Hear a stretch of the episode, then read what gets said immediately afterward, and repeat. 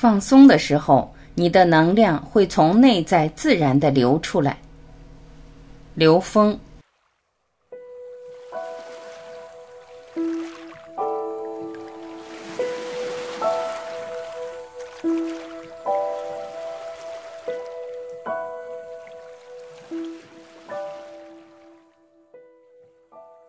分享是吸收能量的，语言的背后有什么？有人问刘峰老师，如何在与人分享之后保持快乐享受的感觉呢？刘峰老师回答：作为分享的人，其实是吸收能量的状态，并不是消耗能量的。你可以创造一个能量共振的场，让所有的人都在一起吸收能量。我在听的时候是比较专注的，我会把自己的意识和对方去做一个调频。当你很专注地听一个人讲话的时候，他说的文字虽然有限，但是你对他所表达的信息量的了解却很宽很大。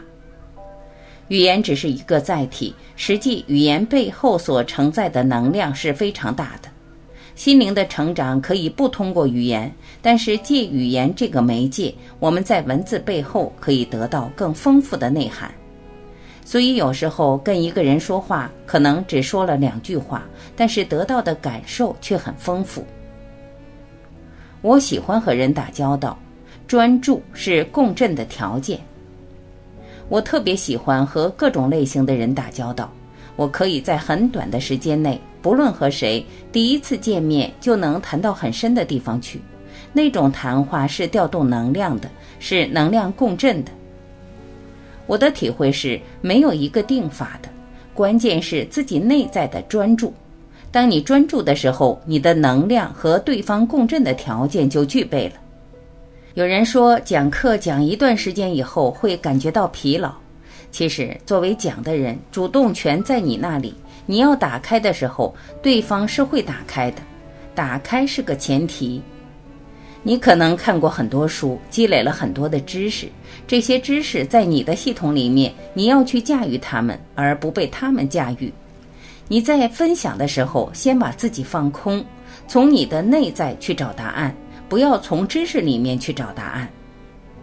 放空，能量才能流出来。活水是灵感，放空的感觉是什么？是从内在自然流出来的东西，而不是寻找堆砌出来的。有些人，你问他一个人生问题，他给你背一段经文，引经据典去回答的时候会很累。如果用内在的感触和悟性，对事情当下的灵感来回答，就不同了。把机械式的对事物的解读变成灵活的状态，那样的回应是在灵感下自然流出来的。你自己放空的时候，你的能量才能从内在流出来，那个量是跟高维接通的，实际就在接收能量。自己在听的过程中，先不设定立场。所谓放空，是把我们已经固化、物化的知识结构放下。固化的知识结构已经是死水，教条是死水，所以我们要找活水。活水是灵感，是当下的领悟。打通自己的活水，应时应运，机缘善巧。你只是把三维知识都放下以后，捕捉你的第一感觉，这时候是在打开活水。如果对所有事物的解读都来源于知识的话，我们就把活水的阀门关掉了。其实很多宗教是在用死水，用水缸里的水给人们解渴，但是宗教的先哲们是需要启发人们打通自己的活水的。这个开发不是需要很大的工程的，而是在每个当下应时应运，机缘善巧。在这种情况下，讲的人是不会累的。放松是百米赛跑的关键，不能放松，力量就会抵消。大学时，我是四百米栏的运动员。记得教练跟我说过一句话，特别有启发：百米赛跑是在几秒内决出胜负，人在几秒内把能量淋漓尽致发挥出来。百米赛跑的技术关键是什么？技术层面来讲，关键是放松。当你完成一次后蹬以后，能不能在最短时间内全然的放松？只有迅速放松，动作才协调。如果这一次后蹬完成不能迅速放松，力量就和下一次后蹬抵消。所以老师就说，百米运动员在赛跑之前看上去懒懒散散的人可能很厉害，他在听发枪的一瞬间之前不是紧绷的，而是放松的，但是在发枪一瞬间，力量迅速爆发出来。有些人在跑百米的时候是非常僵化的，因为动作已经失去弹性了，和我们现实是非常类似的。当我们做一件事情的时候，内在意识能量僵化、内在应力大的时候，就没有办法专注一个事物，不能和它共振。放松，觉知会变得敏感；不能放松，力量就会抵消。我有一个师兄。全然放松的状态，就像一池湖水非常平静，你的念波能搅动它的湖水，所以沟通非常有效。和他在一起的时候，极短的时间内可以写一首藏头诗。这首诗完全是在他内在很静的时候，能感应到你内在能量是什么状态。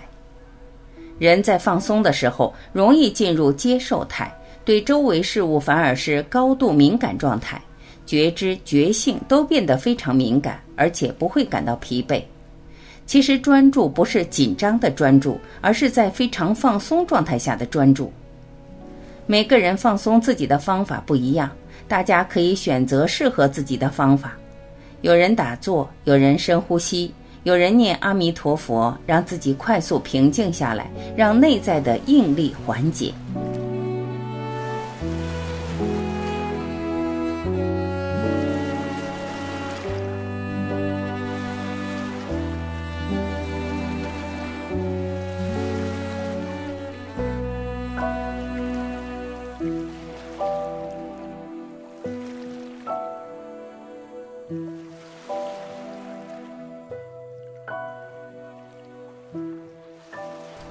感谢聆听，我是晚琪，再会。